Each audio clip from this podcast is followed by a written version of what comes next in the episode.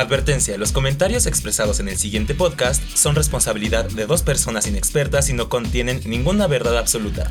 Escuchar sin discreción. ¿Estás escuchando? No, nos, escuches. Hola nena, ¿cómo estás? Pues estamos, estamos. Next question. Por favor, ¿qué es esto? ¿Una entrevista?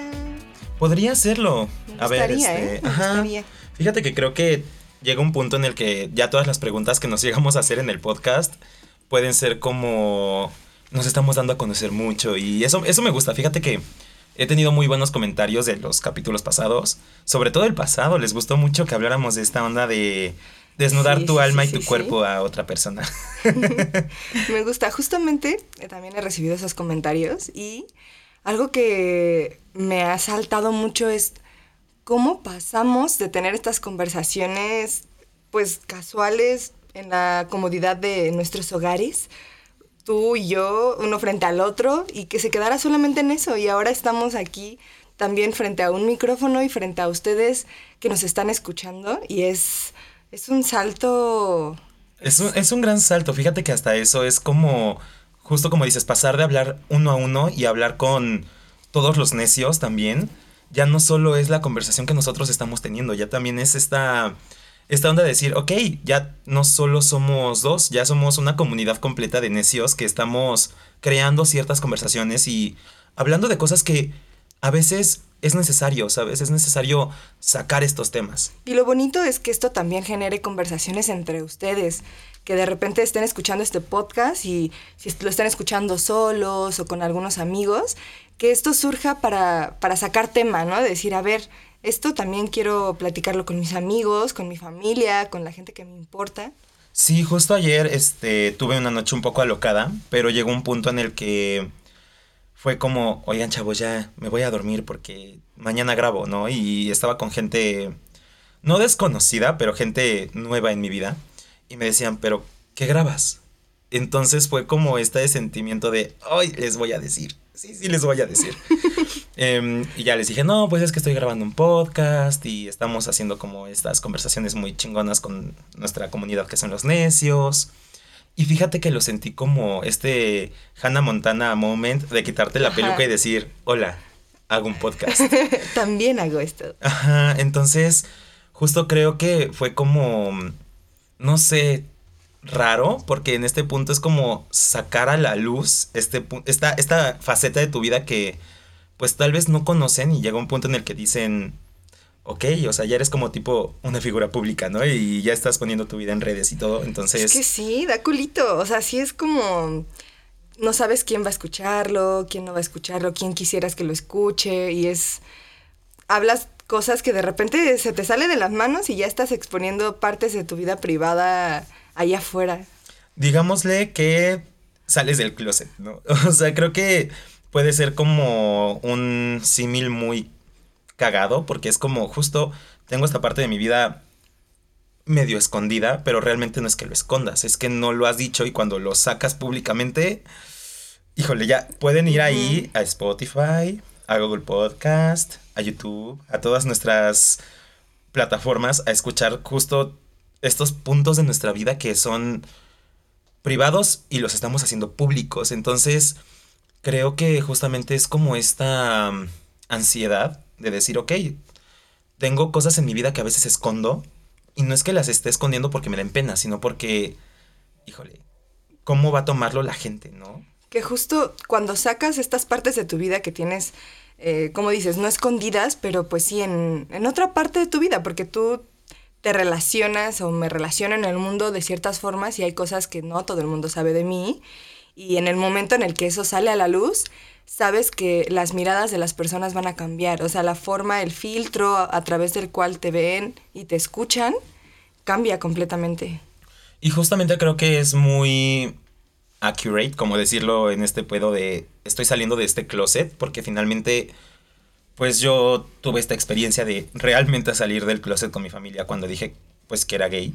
Entonces, fue una experiencia no traumática, finalmente creo que ya estoy superando ese pedo día a día, pero son experiencias que sí te marcan. Creo que también el yo tengo esta onda de, pues mi vida es una antes y después de haber salido del closet y después de decir, esta soy la persona que quiero ser el resto de mi vida. Y este soy yo y ¿saben qué? Pues le gusta a quien le guste, unapologizing, no me importa, o sea, finalmente creo que me siento mucho más libre. Y ahora con el podcast es lo mismo, me siento mucho más libre de poder decir, estas son mis opiniones, esta soy la persona que tienes enfrente y esta es la persona que los necios están escuchando y de la que espero algún día todos se enamoren. y que es rompes ciertas expectativas de la gente y construyes nuevas. O sea, en el momento, yo no sé, en el momento en el que tú saliste, tal vez empezaron a construirse nuevas expectativas alrededor de cómo tenías que ser, de cómo tenías que vestirte, de qué música tenías que escuchar. Pues fíjate que justo es como muy interesante porque, como dices, las expectativas de la gente creo que es lo que se rompe justamente cuando sales del closet y de cualquier closet, o sea, ni siquiera tiene que ser como mamá, papá, soy gay, ¿sabes? Es como mamá, papá, este, quiero ser actor, quiero ser pintor. Es más, tenemos un amigo que de repente dijo, estoy estudiando medicina, no me gusta, ya llevo un semestre, pero ¿saben qué? A la chingada, quiero estudiar matemáticas aplicadas. y justamente también el llegar con tus papás y decirles, oye, no voy a cambiar de carrera oigan, ya no voy a ser este doctor que ustedes estaban esperando que yo fuera porque sus expectativas eran estas. Entonces, creo que justamente es como este miedo a no cumplir con lo que la gente espera de ti. Y día a día creo que se dice mucho como no tienes que ser alguien para los demás, tienes que ser fiel a ti mismo, tienes que ser auténtico, pero es, o sea, realmente si lo piensas es muy difícil. Sí, decirlo puede sonar muy fácil, pero hacerlo, ponerlo en práctica, viene acompañado de un chingo de decisiones que tienes que tomar, de las cosas que tienes que decir acerca de ti mismo. Y justamente, o sea, entiendo esto que dices de que no es romper, eh, bueno, más bien que es romper con las expectativas, pero también creo que es de mucho cuidado saber que a lo mejor cuando sales de cierta casillita, estás automáticamente poniéndote en otra cajita, en otro lugar en el que tienes que, por ejemplo, yo cuando dije eh, quiero ser actriz, pues automáticamente hay una estigmatización, ¿no? De, ah, entonces eh, vas a estar en esta casillita de eres una eh, persona súper histriónica y estos chistecitos, ¿no? De que, ay, es que seguro eres bien dramática o seguro te encanta andar gritando por todos lados. a ver, llora. A ver, llora, por ejemplo. Sí, claro, o sea, creo que el problema de... Y no creo que sea un problema, o sea, porque justamente cuando decimos el problema de la sociedad hoy en día, pues no es un problema, son situaciones que pasan.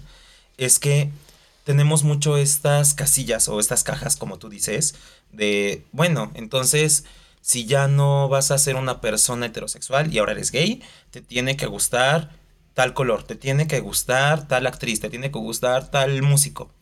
Y justamente creo que no es el punto. El punto es ser auténtico y decir, ok, si me gusta tal actriz es porque me gusta esta actriz, no porque... Me tenga que gustar. Ajá, exacto. Entonces, cuando tú sales de estos closets que tienes en la vida, porque finalmente son muchísimos, tengo un amigo que ayer estábamos platicando y me dice, finalmente mis papás conocen, ¿qué será? El 20% de mi vida. Realmente no saben quién soy. Entonces, todas estas cosas como yo heterosexual, blanco, este, privilegiadísimo, de todos modos tengo que esconder muchas cosas porque las expectativas de mis papás son demasiado altas en cosas que ni siquiera tienen que ver con la sexualidad ni nada. O sea, incluso, como te digo, este amigo que se cambió de carrera o el decir, sabes que yo soy heterosexual pero me gusta pintarme las uñas, pero no lo puedo hacer porque en mi casa se estalla la tercera guerra mundial.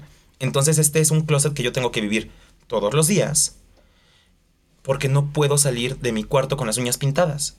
Exacto, y ningún closet es mejor o peor que otro. Creo que todos son parte de un proceso y que también está chingón respetar esos lugares, ¿no? De que si, por ejemplo, este amigo que dices ha decidido no salir de ese closet y a lo mejor asumió que mientras viva con sus papás no va a poder pintarse las uñas. Y tampoco el juzgar desde afuera y decir como, güey, ¿por qué no tienes el valor para hacerlo y confrontar a tu familia? Es, creo que no estamos en ningún lugar como para juzgar eh, a la gente que ha decidido no, no salir de ciertos closets. Claro, porque finalmente nos ponemos mucho como en este, en esta lupa, ¿no? De, Ahora aquí yo como ya soy súper abierto y ya todos conocen mi vida y estoy poniéndola públicamente en un podcast, todos tendrían que ser así porque pues estoy muy feliz con ello. Pero no sabes lo que conlleva incluso salir de estos closets, este, por ejemplo, como dices, te encasillan o este amigo que decía, no, pues está ya la tercera guerra mundial y me quedo sin herencia y qué hago, ¿no? Finalmente no sabes las consecuencias que pueda llegar a tener y muchas veces creo que nos subimos como en este mini ladrillito de superioridad moral, de decir, es que tendrías que ser súper auténtico y todo el tiempo ser tú mismo, cuando realmente hay gente que pues no puede ser ellos mismos. hay países en los que incluso te matan y te encarcelan y hay este mm, centros de concentración por ser tú mismo, entonces no puedes esperar que tu realidad sea la, la, realidad de otras personas. Es como si el ser tú mismo también fuera un privilegio, y lo es. Totalmente. Y en donde estamos, al, eh, al menos ahorita en, México, ¿no? La Ciudad de México es muy diferente en el estudio de la mano, pero es muy diferente incluso en el país estar en la Ciudad de México, eh, eh, salir de ciertos closets que si vives en provincia. Yo lo puedo vivir, bueno, lo he vivido de primera mano, ¿no? De que yo estaba viviendo en Tasco, en Guerrero, y en Tasco es mucho más big deal todo el pedo de incluso salir del, del closet gay o salir del closet de querer estudiar artes o salir del closet de incluso de no querer casarte y tener hijos, que es como eh, el esquema de vida, ¿no? En algunos lugares es como, güey, si tú no estás cumpliendo con estas expectativas que la sociedad ha construido para ti, entonces estás haciendo todo mal.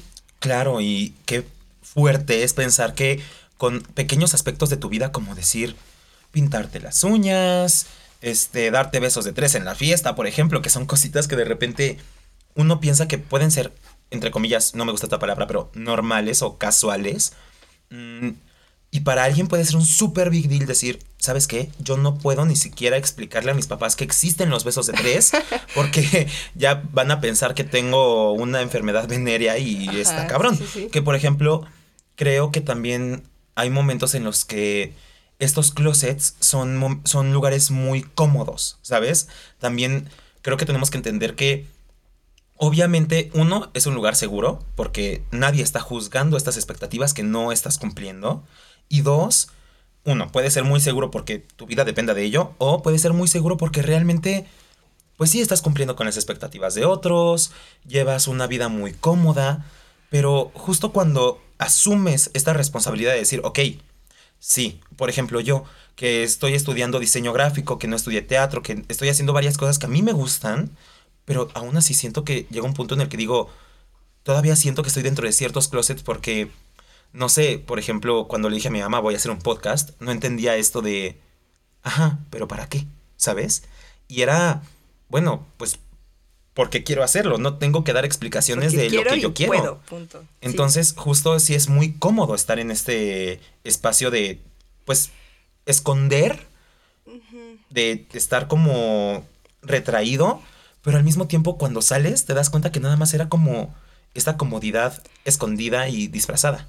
Pero es que justo, creo que incluso cuando estás dentro de estos closets, puedes vivir con la idea de que estás cómodo, pero sabes en el fondo que es el lugar más incómodo en el que puedas estar. O sea, esta comodidad, eh, como de espejismo de esta comodidad, realmente te da, te da la pauta para, más bien la incomodidad de estar ahí dentro es la que te da la pauta de decir tengo que salir de aquí.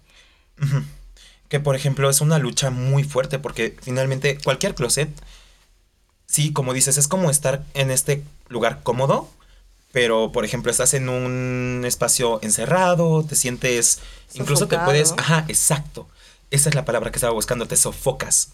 Es como de repente te falta el aire, porque no puedes ser tú mismo. Pero creo que yo, o sea, bueno, yo, yo que lo viví y que sé que fue un proceso muy largo, porque ni siquiera es salir y decir, hola, ya este, por en mi caso, hola, soy gay, hola, quiero ser este artista. No, lo tienes que, incluso sales del closet todos los días. Como te digo ayer con el podcast. Hola chavos, hago un podcast. Uy, ya estoy poniendo ahí como esta comodidad fuera. Ya, es, es, incómodo, pero al mismo tiempo estás libre. Y todos los días tienes estos procesos. Entonces, por ejemplo, mi proceso de salir del closet con mi familia fue de tres años. Entonces, no es algo fácil. Y creo que justamente es como el reconocer esta lucha de las personas. Y tampoco se da de la noche a la mañana, ¿no? Exacto, no, no, no. Conocerte a ti mismo primero es difícil. Y luego conocerte lo suficientemente bien como para saber. ¿En qué closet estás metido? Exacto. O sea, creo que estamos ya hablando como de un pedo súper así, neta, un crecimiento emocional y personal muy cabrón. Pero son las cositas que te van creando como persona. Finalmente también es como pues yo no, mi personalidad no se basa en ser gay, pero toda la lucha que tuve que tener alrededor de salir del closet y todo lo que he vivido y que salgo del closet diario, me está construyendo como persona para un futuro. Incluso ahorita fuimos a la tienda, nos fuimos a comprar unas chelas. Y entonces, este, la señora me dice, ay, eh, tenía un ticket en la bolsa y me dice, ay, es una nota de amor, ¿no? Y le digo, ay, ojalá fuera una nota de amor. me hace falta. Y me dice, claro, es que, este, ¿cómo me dijo? Es la nota de él. Yo lo sentí así como, ay, o sea, no tuve que explicar nada. explicar nada y la señora entendió que me gustan los güeyes. Y fue como salir del closet súper silenciosamente y, fue muy raro. Y, y, fue un detalle de una señora que no voy a volver a ver en mi vida. Bueno, tal vez ahorita que vayamos por otras cervecitas, ¿no? Pero es, es, cagadísimo como incluso tus closets no son cosas tuyas. También la gente te mete. O sea, por ejemplo, no sé, de repente cuando la tía te dice, oye, mijito, ¿y la novia? Te están metiendo en el closet de nuevo. Y tienes que a huevo salir, y decir, no, pues es que fíjate que, pues no hay novia, ¿no? O sea, es, está cabrón. Sí, sí, sí. A mí, creo que la, tal vez la experiencia más cercana a eso que creo que para nada tiene que ver eh, con lo que tú has vivido respecto al salir del closet gay. Ha sido para mí el, em, el salir del closet del feminismo. Que sí es, está cabrón porque justamente la gente te empieza a ver de otra forma. Me ha tocado que me han incluso em, sacado de conversaciones como, pues muy, ni siquiera como sutilmente, ¿no? Es este pedo de decir, ok, vamos a hablar de un tema en el que probablemente tú la vayas a hacer de pedo. Porque no saben. Nada. Exacto. O es como, o pues este, no sé, vete a hablar con tus amigas, ¿no? Por allá. Y es un pedo de, güey, o sea, el hecho de que sea feminista y me posicione frente al mundo desde esta forma de pensar, creo que no tendría para nada que excluirme y que tal vez sí, o sea, la gente le da miedo que tengas una mente y una, una posición más crítica y que tal vez algo que van a decir, pues a lo mejor sí, o sea, puedo o no responder al respecto. Y esa es totalmente mi decisión, pero también debería ser mi decisión si participo o no en ciertas pláticas, si participo o no en ciertos círculos. Claro, o sea, finalmente están decidiendo por ti. Que son estas expectativas de decir, ay no, como tú ya eres feminista, tú no vas a comentar en esto porque vas a armarla de pedo, por ejemplo, ¿no? Que de repente es la incomodidad de las personas ante tu propio ser. Y es una mamada. O sea, ¿estás de acuerdo que sí es muy cabrón decir, güey, no me define totalmente el hecho de que me, me defina como feminista, no, no es toda mi personalidad, ¿sabes? Entonces, puedo tener diferentes opiniones, puedo tener diferentes actitudes respecto a ciertas cosas, pero te están etiquetando. Y entonces estas etiquetas, cuando tú sales de este closet, empiezan a pesar mucho. Por ejemplo, mi terapeuta me dijo algo que me gustó mucho, que fue como las cosas que empiezas a cargar te empiezan a pesar por más livianas que sean. Me dijo, por ejemplo, agarra una pluma, una pluma de avestruz, y es súper liviana. Cárgala una semana. Y no la sueltes para nada ni para ir al baño, ni, para, comer, ni para bañarte. Después de una semana, la pluma más liviana te va a pesar. Y creo que estas etiquetas que te van poniendo son como estas plumas que tú vas cargando y dices, ok, ya salí del closet, estoy bien, mi vida es maravillosa, pero aún así sigo batallando con la persona que soy porque las expectativas ahí siguen, ¿sabes? Es, es como mi mamá quería que fuera astronauta y como ahora soy artista, quiere que sea el mejor artista. ¿Y quién dice que yo quiero ser el mejor artista? Tal vez yo solo quiero ser un buen artista para mí y ya. No quiero ser el mejor, no quiero vender obras de arte por 3 millones de pesos para que de repente este, se expongan en Zona Maco y Abelina Lesper las rompa, ¿no? Este, no sé, pero estas expectativas te empiezan a pesar muchísimo. Y justo es como liberarte de ellas, es muy difícil. Y dos, entender que también los procesos son diferentes para cada quien.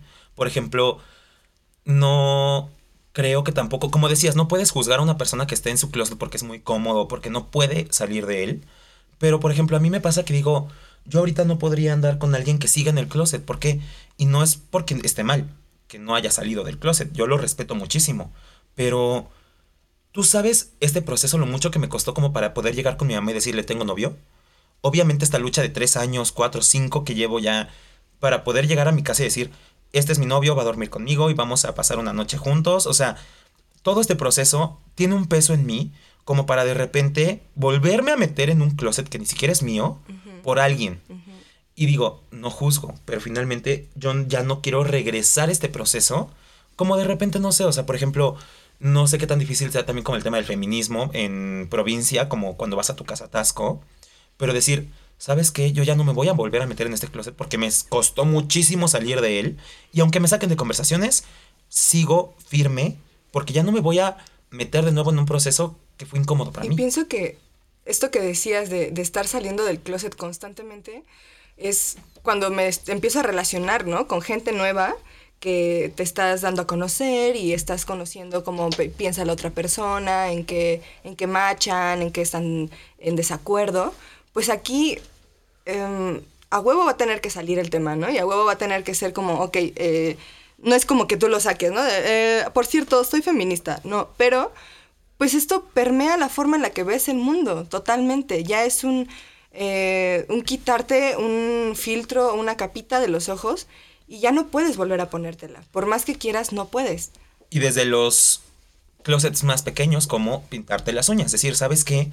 A mí no me define pintarme las uñas. Y si las traigo pintadas, no quiere decir que mi orientación sea diferente. No quiere decir que soy una persona. Incluso no soy open mind, nada más me gusta pintarme las uñas y tal vez soy súper cerrado y una mierda de persona.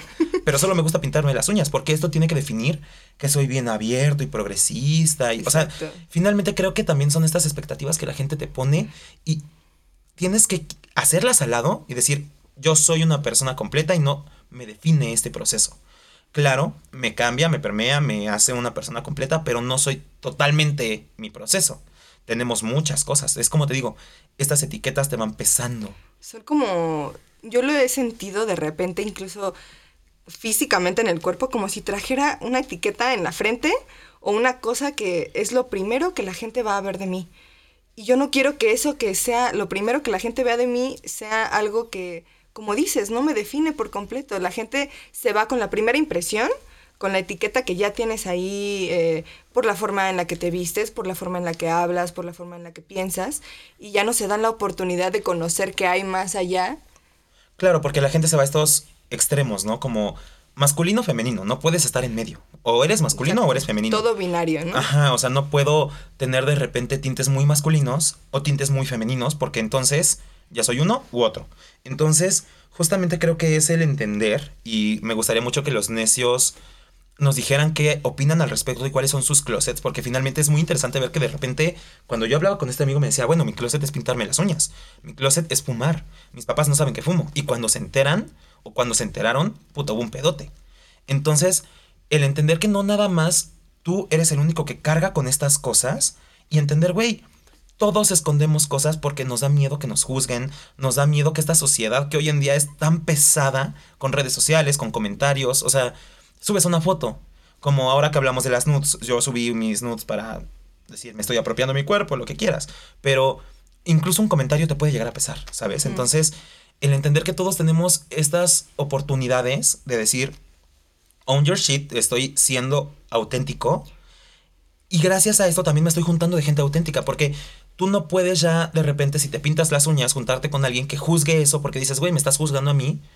No puedo relacionarme contigo entonces. Y es totalmente legal, creo, ¿no? Como incluso... Eh, legal, güey. Legal. Cuando eh, empiezas a, autodefinirte de, de ciertas formas, hay gente nueva que empieza a llegar a tu vida que va a hacer clic con esas cosas que, que ya tú te apropiaste y que ya haces tuyas completamente vienen amigas nuevas, amigos nuevos que pueden compartir pláticas como estas y pues también naturalmente se van a alejar otros. Y está bien, o sea, es como el ciclo de la vida y de las relaciones, ¿no? Hay personas... sin fin. y justamente creo que es muy importante entender que no tenemos que tener miedo a sacar a estas personas de nuestra vida. Porque muchas veces cuando te aferras a alguien o te aferras a algo, ya no está funcionando. O sea, por ejemplo, a mí me pasa que de repente yo decía, es que mis amigos de la secundaria van a ser mis amigos para toda la vida. Nuestras vidas cambiaron, la situación cambió, y entonces tal vez nuestras ideas con estos amigos que yo decía van a ser para siempre, ya no machan. Y está bien. La gente va viniendo, va pasando y te vas juntando de estas personas que comparten estas ideologías, que comparten estos closets incluso.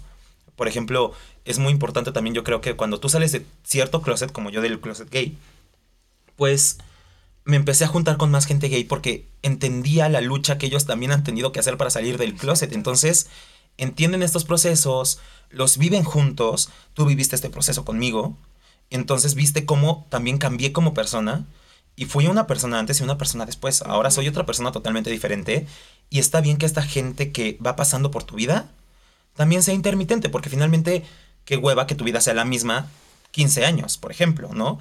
Estar con los mismos amigos, en el mismo círculo, las mismas fiestas, el mismo, la misma plática todos los días, también ya de repente cansa. Entonces creo que yo podría como entender estos procesos como una evolución muy grande y decir, dense la oportunidad de crecer y de cambiar como personas y de cambiar sus círculos y de cambiar porque es precioso decir, hace un año yo no estuviera, no, no estaría haciendo esto. No estaría haciendo esto, ¿por qué? Porque era otra persona. Y justo tus círculos van alimentándote y van retroalimentándote de todo lo que quieres hacer en la vida. O sea, ayer un amigo nuestro nos mandó un video precioso eh, diciendo como, como, güey, tenemos un grupo de amigos tan chingón y a lo mejor no lo hemos sabido explotar al 100%. Y son amigos que, que van alimentando estas metas y estos procesos también. De decir, ok, estás eh, en el proceso de salir de, de este tipo de closet, ¿no? Y van a estar ahí contigo. Y hay otros que van a decir, ¿sabes qué? Esto no lo comparto.